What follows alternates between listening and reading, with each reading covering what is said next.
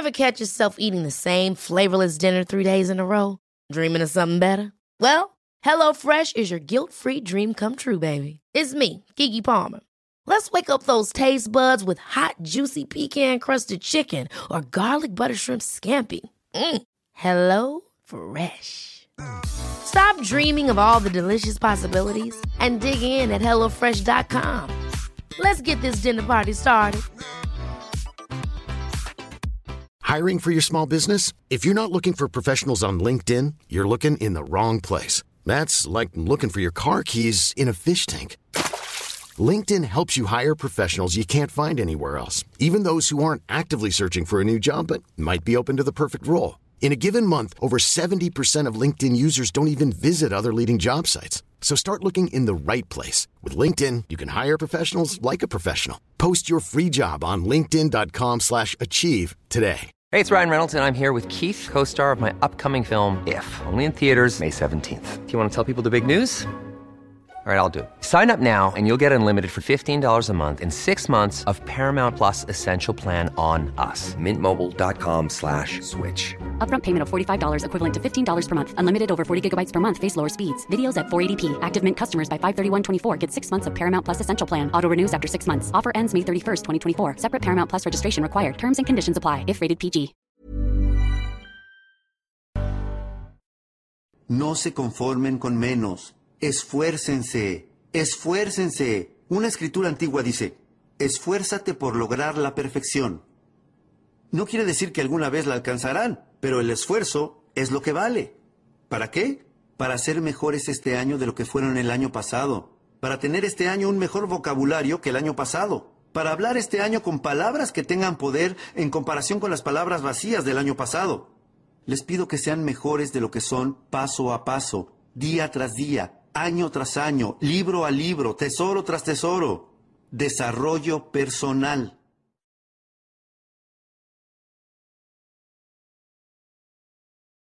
Un tema más. El establecimiento de objetivos. Y luego nos tomamos un descanso. ¿No son buenas estas cosas? Les aseguro que estos temas de conversación me cambiaron la vida a los 25 años. No fui la misma persona después de escuchar estas cosas de un modo simple, tal como un chico granjero de Idaho podía entender sin pirámides ni cristales. Este es el último tema antes de irnos al descanso. Establecimiento de objetivos. Establecer objetivos es una práctica muy simple. El señor Schoff me enseñó esto a mis 25 años. Aprender a establecer objetivos me cambió la vida. Les voy a mostrar lo simple que es establecer objetivos. Olvídense de todas esas tonterías sobre los objetivos. No necesitan visualizar, no necesitan anclar, no necesitan focalizar. Todo eso es una tontería. Los chicos no pueden aprenderlo. Lo que quiero mostrarles es algo tan simple que hasta los chicos pueden aprenderlo. Cualquiera puede entenderlo. Si los adolescentes lo entienden, me imagino que será una pavada. Así de fácil es establecer objetivos. Número uno, decidan lo que quieren. Tómense un poco de tiempo, piensen un poco, decidan qué es lo que quieren. ¿A dónde quieren ir? ¿Qué quieren hacer? ¿Qué quieren ser? ¿Qué quieren ver? ¿Qué quieren tener? ¿Qué clase de salud quieren tener los próximos cinco años? ¿Qué personas quieren conocer? ¿A dónde quieren ir? ¿Qué clases de experiencias quieren tener? ¿Qué clases de ascensos quieren en sus empleos? ¿Qué clase de ingreso quieren tener? Tómense un tiempo para pensar de vez en cuando. Hagan una pequeña lista. ¿Qué quieren? Siéntense con sus esposas. ¿Qué queremos? Siéntense con sus familias. ¿Qué queremos todos nosotros? ¿Qué quiere cada uno de nosotros? ¿Qué queremos todos nosotros? Siéntense con sus colegas comerciales y pregúntenles, ¿hacia dónde estamos yendo? ¿Qué queremos? Un pequeño ejercicio. Decidir lo que queremos. Esta es la siguiente clave. Anótenla. Hagan una lista. Estos son los objetivos de salud que quiero. Esto es lo que quiero dejar de lado. Este es el proyecto que quiero respaldar. Estas son las cosas que quiero tener. Estas son las propiedades. Este es el ingreso. Estos son los ascensos que quiero lograr. Este es mi acto de altruismo. Aquí les presento todas estas cosas. Número uno, decidan lo que quieren. Número dos, anótenlo. Número tres, conserven la vieja lista porque constantemente van a hacer nuevas listas y van a ir conservando las viejas listas. El motivo es este, para ver cómo han crecido. Una de las mejores formas de comprobar su propio desarrollo personal y su propio crecimiento personal es mantener las viejas listas de objetivos mientras confeccionan listas nuevas. Ahora miro hacia atrás y veo los objetivos que establecí hace 10 años y sonrío. Esto es lo que pensaba que era tan importante hace 10 años. Les aseguro que ahora ni siquiera se encuentra en el primer lugar. Está mucho más abajo en la lista. Esto es lo importante ahora para mí. Mis prioridades cambiaron. ¿Por qué? Porque en los últimos 10 años me eduqué mejor de lo que estaba hace 10 años. Y mi lista de objetivos da fe de eso. Así que, número uno, mantengan la vieja lista. Cuando miro mi lista de hace 20 años digo, Dios mío, esto es lo que pensaba que sería bueno para mí, y sonrío. Estaba en primer grado en aquel entonces.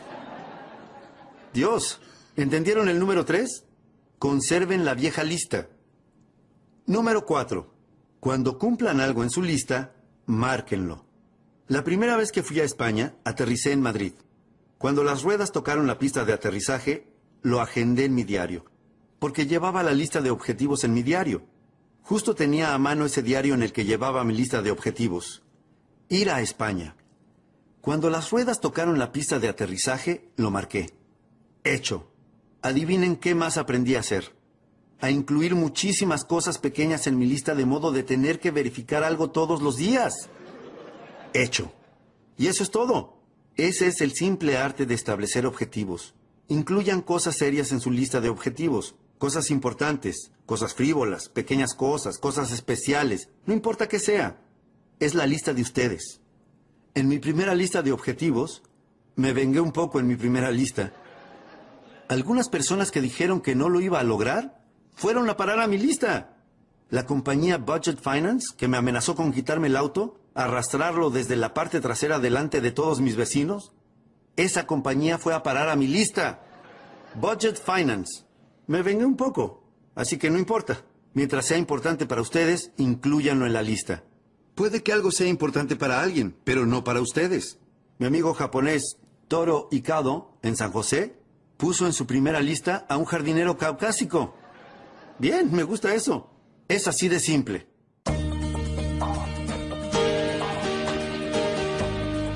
Ahora, interesantemente, les contaré una pequeña y sencilla historia. Schoff dijo, Bueno, señor Ron, ahora que le estoy enseñando a establecer objetivos, hágame un favor. Dijo, aquí tiene un muy buen objetivo que creo que debería colocar en su primera lista. Me dijo, ¿por qué no agrega a su lista convertirse en millonario? Dijo, hey, suena muy bien, suficientes ceros para impresionar a cualquier contador, un millonario. Y agregó, estoy aquí para ayudarlo.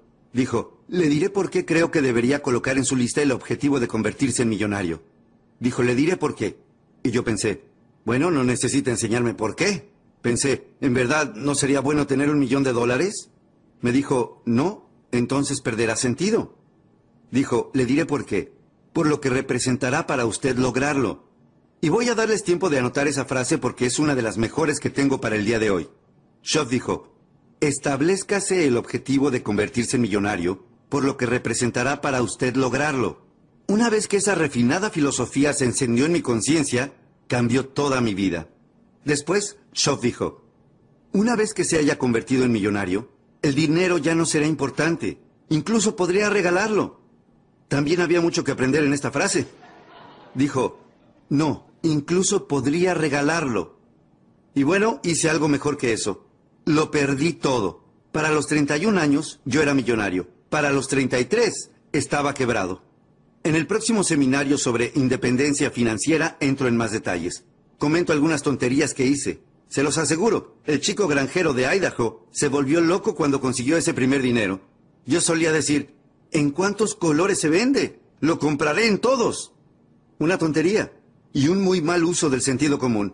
Les contaré más en independencia financiera pero lo perdí todo. Y adivinen qué. Schoff tenía razón. Lo que me dijo fue lo siguiente. Si usted se convierte en millonario, podría regalar el dinero porque lo importante es esto otro.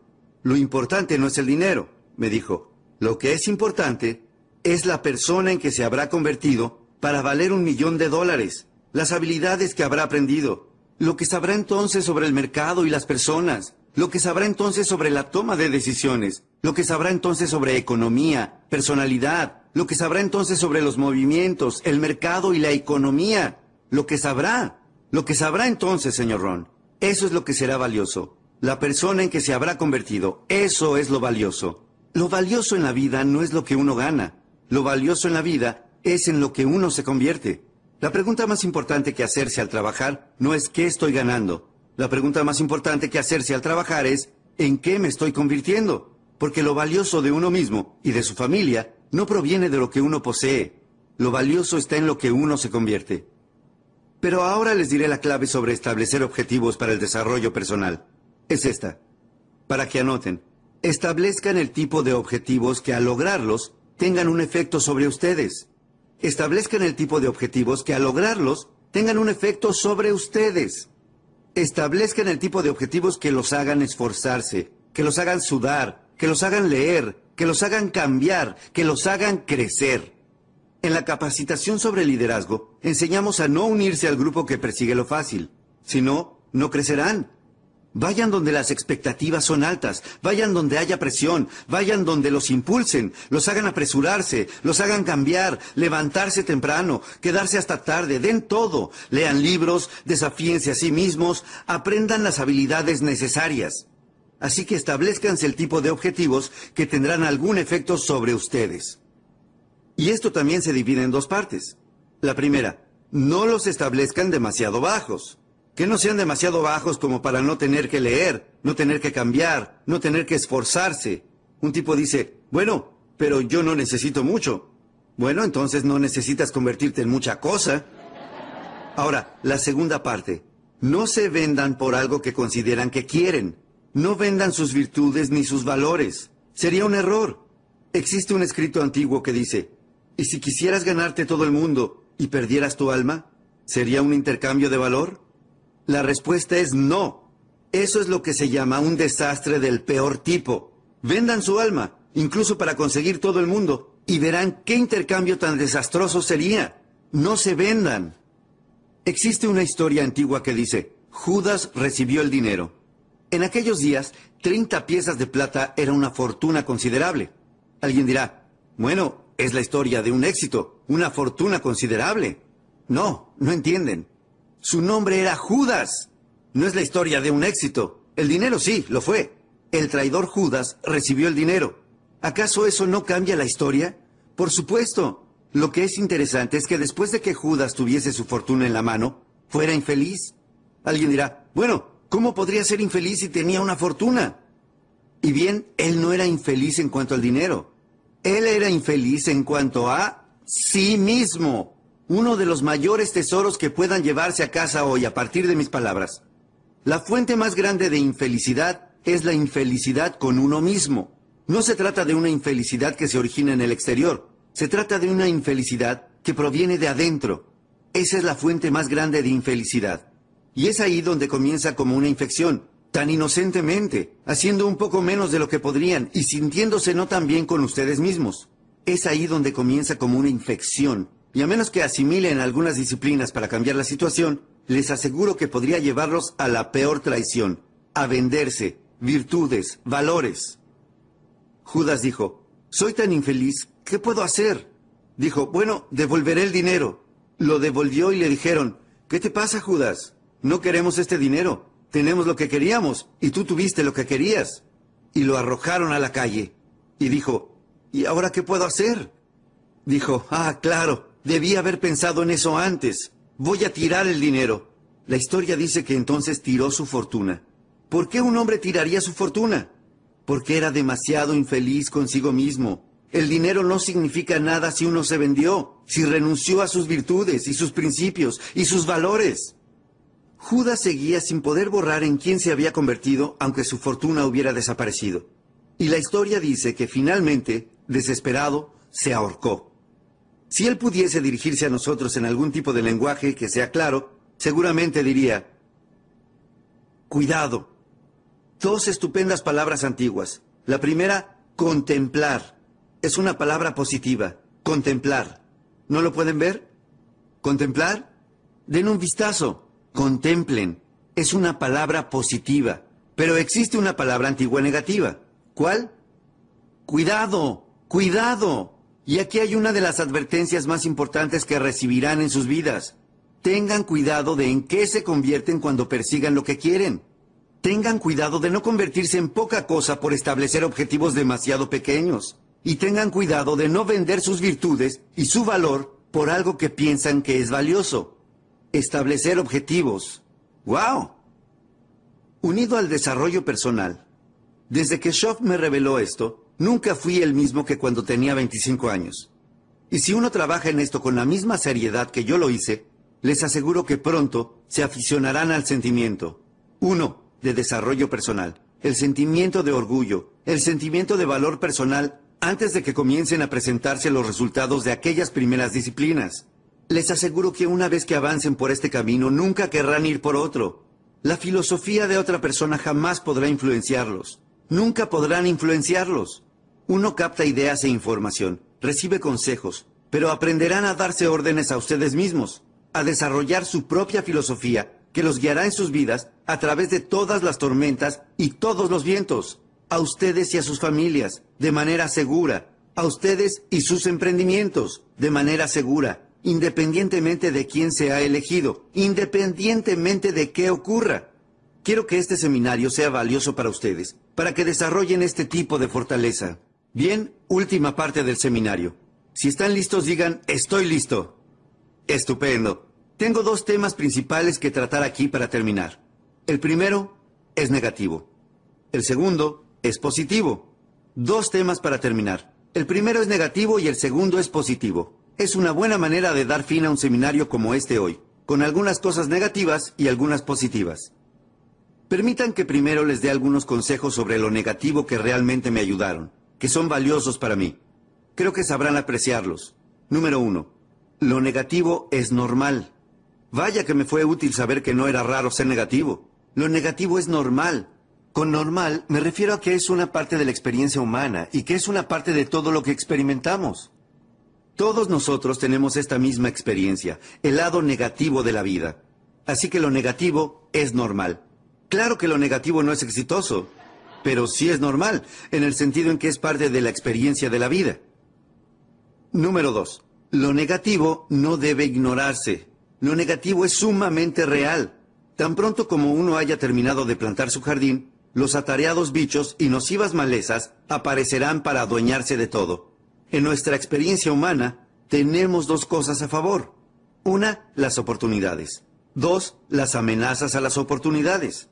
Así que tenemos que lidiar con este doble escenario que nos presenta la vida, las oportunidades y las amenazas. Ahora, a las amenazas a las oportunidades las denominamos el lado negativo de la vida. Número uno, es normal en el sentido de que es parte de la experiencia de la vida. Número dos, no se lo debe ignorar. Sé que algunas personas enseñan de manera diferente, pero escúchenlas a ellas y escúchenme a mí y saquen sus propias conclusiones. Sé que algunas personas enseñan que miren hacia otro lado, rápido, y digan, no hay maleza, no hay maleza, no hay maleza. ¡Ey! Se adueñarán de su jardín. ¿Sí? Así que no usen esas tontas estratagemas psicológicas. Ustedes dirán, bueno, entonces, ¿cómo se puede tener un buen jardín? Y bien, hay que matar las malezas. Así que, número tres, lo negativo debe ser vencido o conquistado. Es parte de la experiencia de la vida. Ahora, este doble escenario de la experiencia de la vida es único. Negativo, positivo. De hecho, seguramente podríamos iniciar una buena discusión filosófica si quisiéramos. ¿Existiría lo positivo sin lo negativo? Lo más que puedo decir es lo siguiente. No me parece. Eso es prácticamente todo lo que puedo decir. Lo que sí parece es lo que voy a comentarles. Parece que depende de nuestra qué? De nuestra conciencia finita. Ahora, como no somos infinitos, somos finitos. Y me refiero a las criaturas del planeta en este momento, al menos. Eso es prácticamente todo lo que podemos decir. Parece que se requieren ambas cosas para tener una experiencia humana única tanto lo negativo como lo positivo. De hecho, uno sugiere la presencia del otro. ¿Existiría la vida sin la muerte? No me parece. ¿Qué hace que la vida sea valiosa? ¿La muerte? Una vez alguien me preguntó si tenía una buena descripción de lo que es la vida, y yo dije, sí, creo que sí. La vida es la lucha por mantener a la muerte a una distancia respetable. La muerte parece querer acercarse, acercarse, acercarse, antes de tiempo, antes de tiempo y alcanzarnos. Así que, para tener una vida larga, buena y próspera, ¿qué hay que hacer? Empujar, empujar, empujar, empujar. Y si uno no empuja, lo empujan. Existe un empujar-tirar, y se trata de esta cosa negativa positiva. ¿Existiría la luz sin la oscuridad? No me parece. Una sugiere la presencia de la otra. ¿Existiría el éxito sin el fracaso? Bien, no creo. Uno no lo llamaría éxito. Tendría que llamarlo de algún otro modo. El doble escenario es lo que hace que la vida sea interesante, fascinante, maravillosa en cuanto a sus posibilidades, pero también peligrosa en partes de su contenido. Así que esto es lo más que puedo decir. Lo negativo es normal. No se lo debe ignorar y se lo debe conquistar y vencer. Pero es parte de la experiencia. No hay que negarse la oportunidad de beber de ambas copas, negativa, positiva. Esa es la experiencia de la vida. Y uno no querría que fuera de otra manera. ¿Qué ocurriría si una noche fuesen a escuchar a una orquesta sinfónica y únicamente tocaran notas altas y felices toda la noche? Únicamente notas altas y felices toda la noche. Notas altas y felices. ¿Cuánto podrían soportar? ¿Toda una noche de notas altas y felices? No. Esa no es una representación de la vida. ¿Acaso no quieren escuchar el choque de los platillos? ¿La música que los asustará de muerte al describir la tragedia al igual que el triunfo? Y la respuesta es sí. Eso es parte de la experiencia de la vida. Alguien dirá, bueno, a mí me enseñaron a ser positivo todo el tiempo. Bien, entonces serás algún tipo de monstruo. Te enviaremos en barco a Positivilandia. Esa no es, no es una experiencia de la vida. Vamos. ¿Qué ocurriría si el ministro realizara únicamente plegarias felices cada domingo? ¿Cuánto podrían soportar? Felices, felices cada domingo, felices, felices cada domingo, felices. No, no. ¿Quién va a realizar plegarias enojadas? ¿Quién va a realizar plegarias de frustración? ¿Quién va a llorar en público por los chicos perdidos?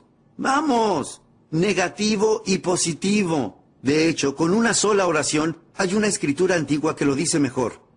Existe un momento para reír, por supuesto, y una vez que hayan aprendido a reír, simplemente sigan riendo. No, existe un momento para... para llorar. Y uno tiene que ser lo bastante sofisticado y educado para no reír cuando es el momento de llorar. Vamos. Otro escritor dijo que hay que regocijarse con quienes se regocijan. Pero eso no es todo. ¿Qué más dijo? Lloren, lloren con los que lloran. Uno no se ríe cuando alguien está llorando. ¿Qué hace?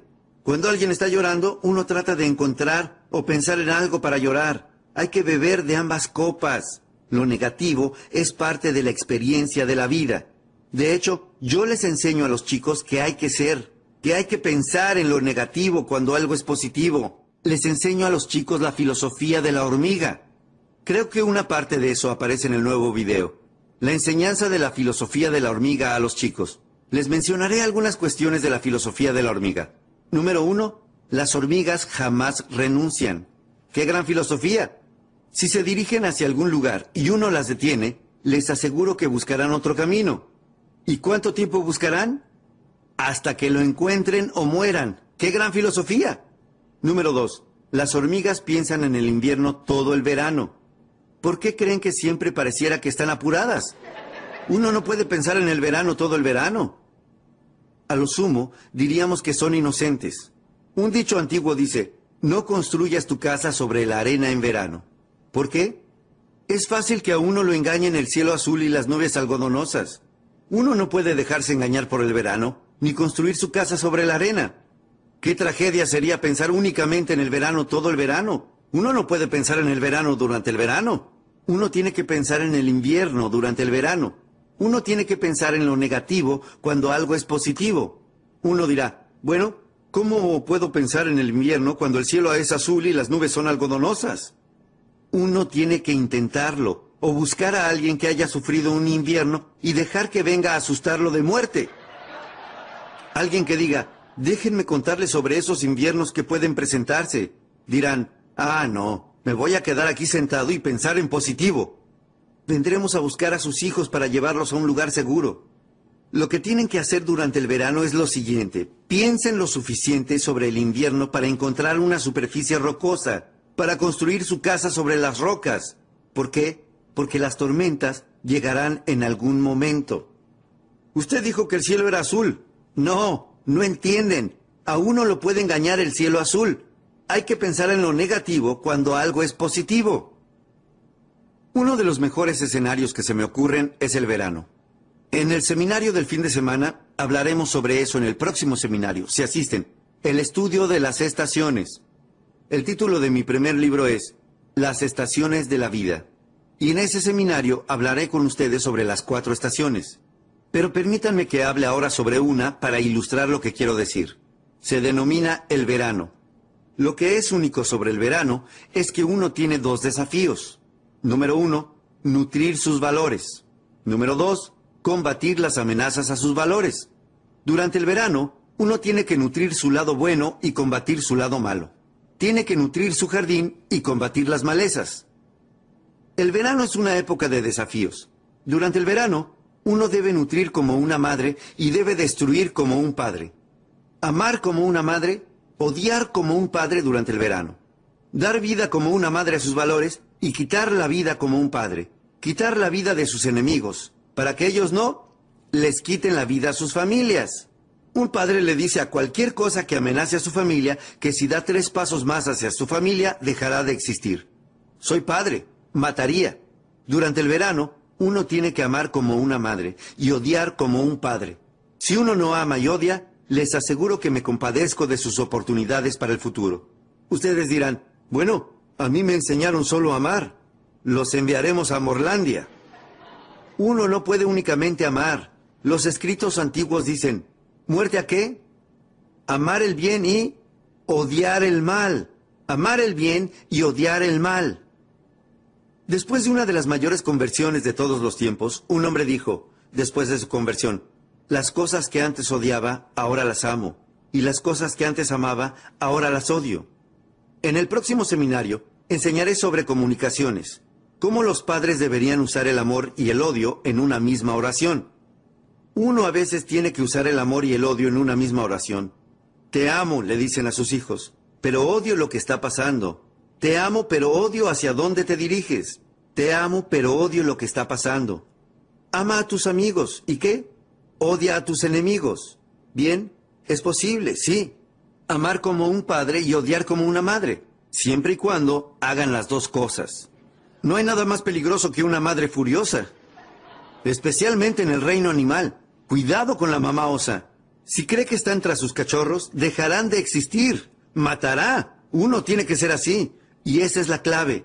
Tanto nutrir como matar. Dar y quitar la vida. Amar y odiar. Es muy importante entender este doble escenario de la vida. Uno tiene que ser como su sangre. Es una de las mejores imágenes. Su sangre. ¿Qué hacen los glóbulos rojos? Nutrir y alimentar y dar vida. ¿Qué hacen los glóbulos blancos? Luchar como un padre y quitar la vida. Le doy gracias a Dios por los glóbulos blancos que todo el día piensan en lo negativo. Los glóbulos blancos dicen, muéstrame una infección y la mataré. ¿Por qué? Si yo no la mato, ¿qué pasará? Te matará a ti. Uno tiene que amar y odiar. Uno tiene que dar y quitar la vida. La tiranía toma el mando de Kuwait bajo la forma de Saddam Hussein. La tiranía estuvo haciendo eso durante los últimos 6.500 años cada vez que tuvo oportunidad. Toma el mando, distingue la luz de la libertad. Así que, ¿qué vamos a hacer? Uno dirá, bueno, no es más que un pequeño país.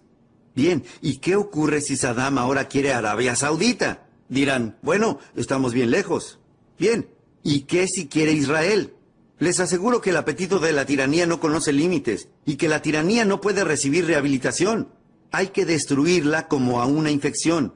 Así ha sido durante 6.500 años. ¿Y acaso no nos lo enseñó Hitler? ¿Acaso no nos lo enseñó Stalin?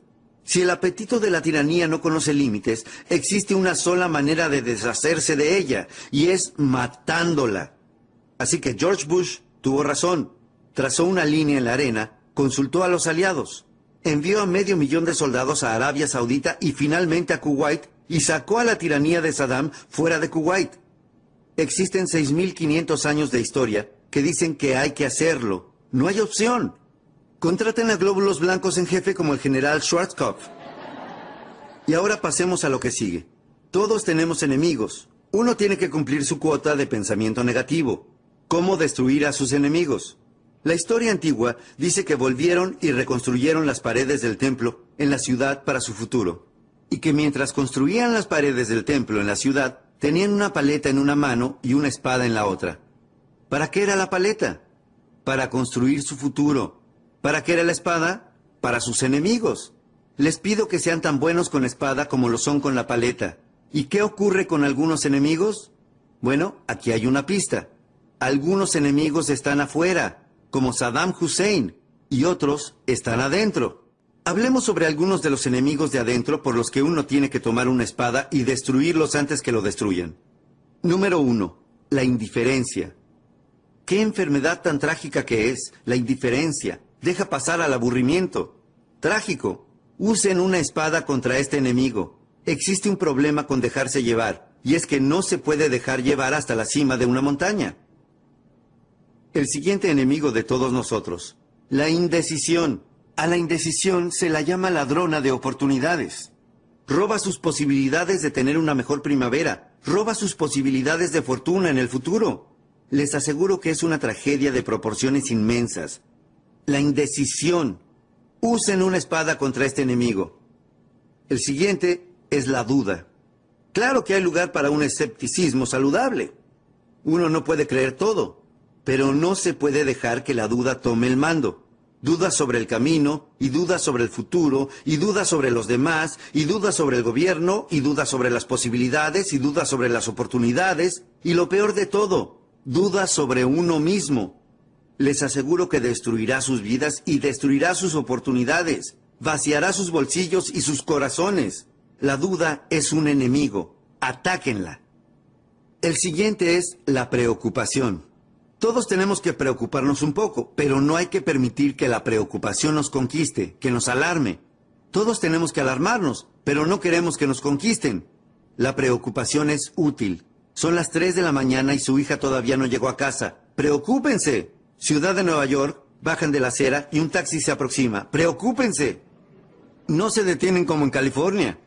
Pero bueno, no hay que dejar suelta la preocupación como si fuera un perro rabioso corriendo dentro de la casa, arrinconándolos.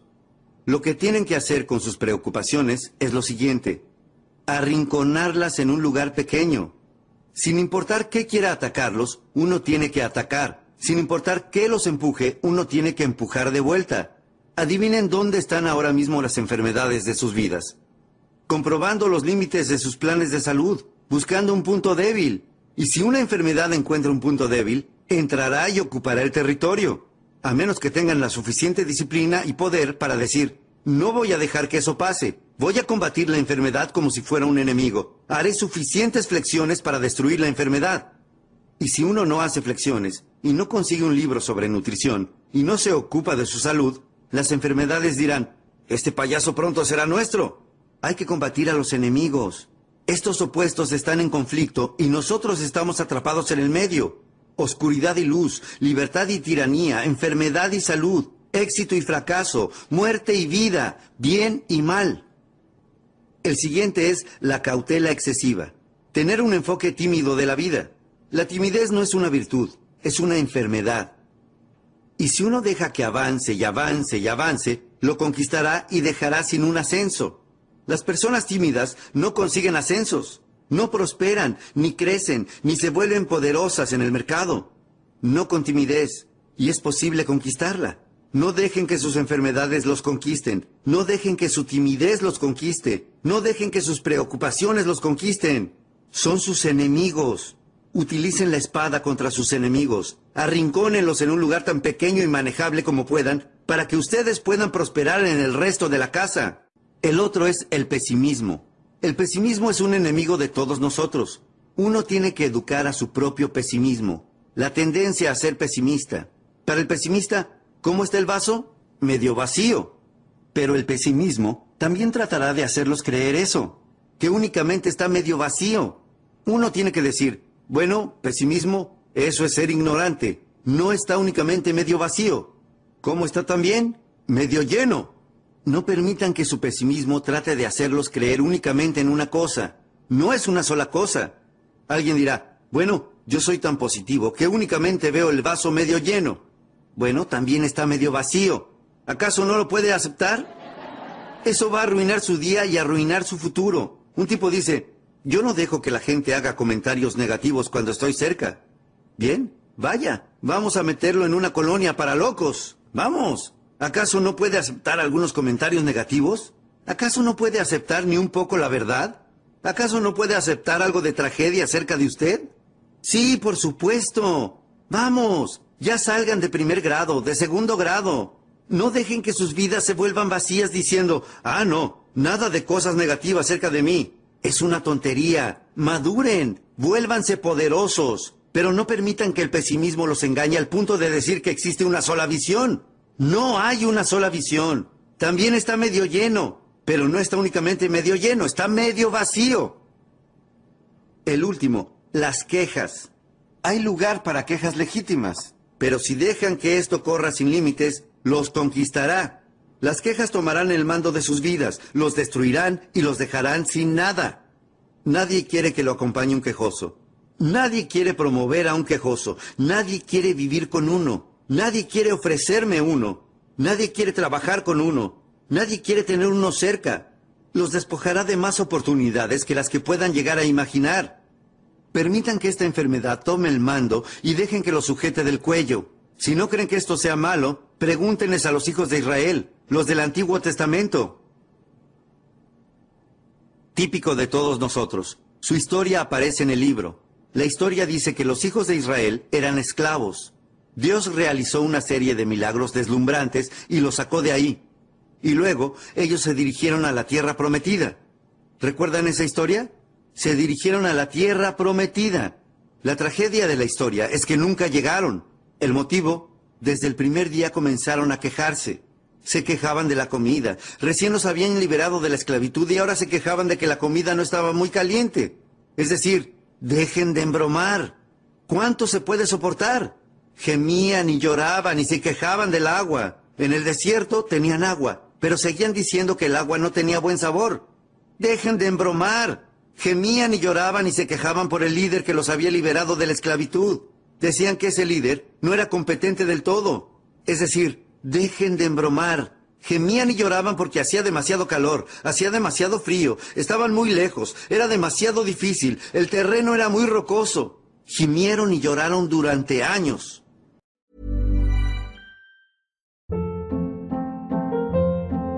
Hold up. What was that? Boring. No flavor. That was as bad as those leftovers you ate all week. Kiki Palmer here, and it's time to say hello to something fresh and guilt-free. Hello Fresh. Jazz up dinner with pecan-crusted chicken or garlic butter shrimp scampi. Now that's music to my mouth. Hello Fresh. Let's get this dinner party started. Discover all the delicious possibilities at hellofresh.com.